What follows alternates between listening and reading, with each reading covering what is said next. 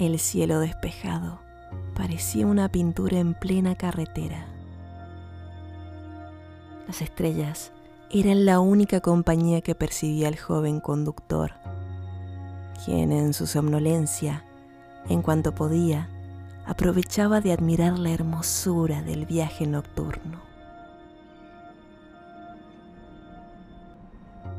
Pensaba en lo que comería al llegar por fin a su casa, añorando el ver a su familia, sobre todo a su madre, que le prometió su plato favorito al llegar.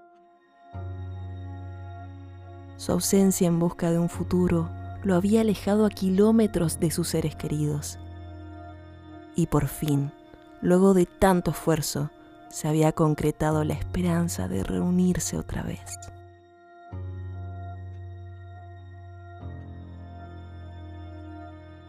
Nada lo pudo alertar de lo que ocurrió. Un coyote persiguiendo a su presa se atravesó en la vía solitaria. Quiso esquivarlo desatando su colisión en la curva.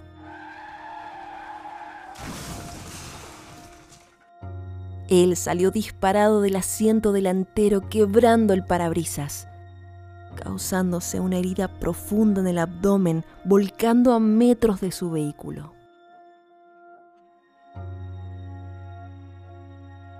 Los minutos en silencio absoluto pasaron demorando el pase a la realidad, que lo obligó lentamente a abrir sus ojos y salir de la inconsciencia. Se dio cuenta en esos momentos de la cantidad de sangre que perdía. Intentó incorporarse, pero era inútil. Su cuerpo magullado presentaba dolores en diferentes zonas una costilla rota, o quizás más.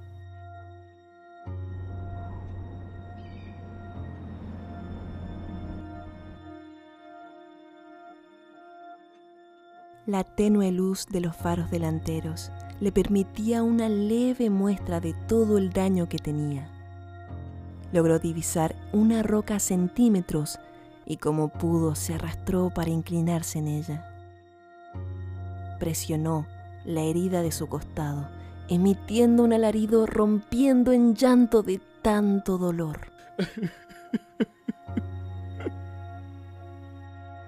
Cada parte había empezado a sudar y mientras pasaban los segundos, la agonía se acrecentaba. Se enfocó en observar su entorno para calmarse. Sin embargo, esa noche que en un principio fue bellísima, se tornaba macabra, llena de animales salvajes esperando atacar desde las sombras. Lloró desconsoladamente, pensando, preguntándose el porqué de lo que le pasó. La desolación le partía el alma. Sentía el peso de saber que nadie vendría por él en tan inhóspito lugar, en medio de la nada. Apretaba con toda su fuerza su costado, pero el río rojo fluía sin descanso, creando un charco abismal alrededor de sus piernas. Observó entonces cómo unas hormigas se acercaban dejando unas minúsculas marcas rojas de pisadas. El escenario era cruel. El mareo lo aturdió a la hora de estar ahí. Inmediatamente los faros del auto por fin se apagaron giró su cabeza al cielo, recurriendo a esas estrellas que lo miraban desde el espacio, pasando toda su vida en un suspiro largo y tendido. Miserable vida. Nunca pude hacer nada útil para nadie. Perdí todo. Gritó con una energía críptica pero el tiempo en silencio solo demostraba lo aislado que estaba, aumentando la desesperanza al ver que nadie pasaba por ahí. Nadie lo socorrería. Dejó caer su rostro cerrando los ojos. En ese instante, un sudor frío recorrió su espalda. Con dificultad logró ver del otro lado de la ruta una figura negra que vestía una capucha con un ropaje que no le dejaba mostrar sus pies.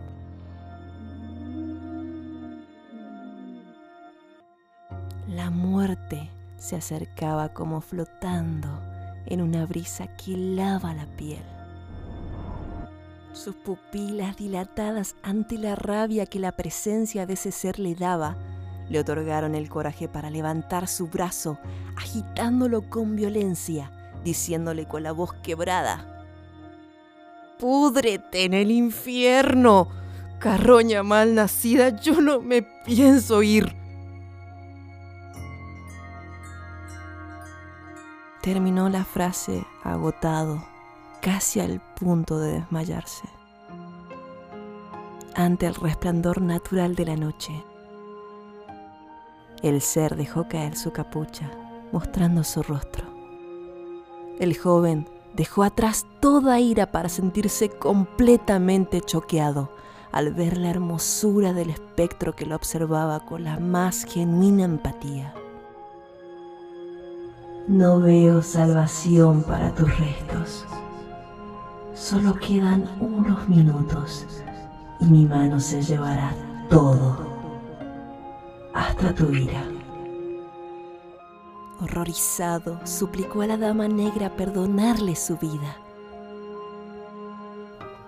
Te lo ruego. No quiero morir Inmutado, vio cómo la voz del ser agitaba la penumbra diciendo,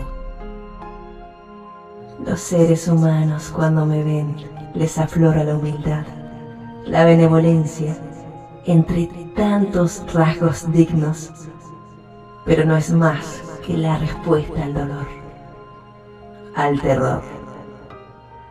¿Me crees capaz, después de tantos siglos, dar segundas oportunidades?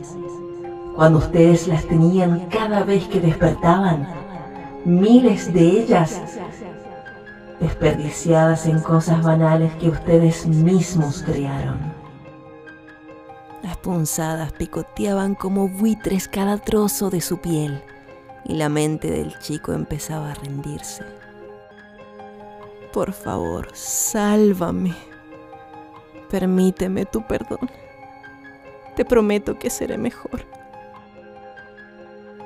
En pleno discurso se congeló al sentir el temblor en la tierra que provocó una hoz que apareció de la nada en la mano derecha de la muerte.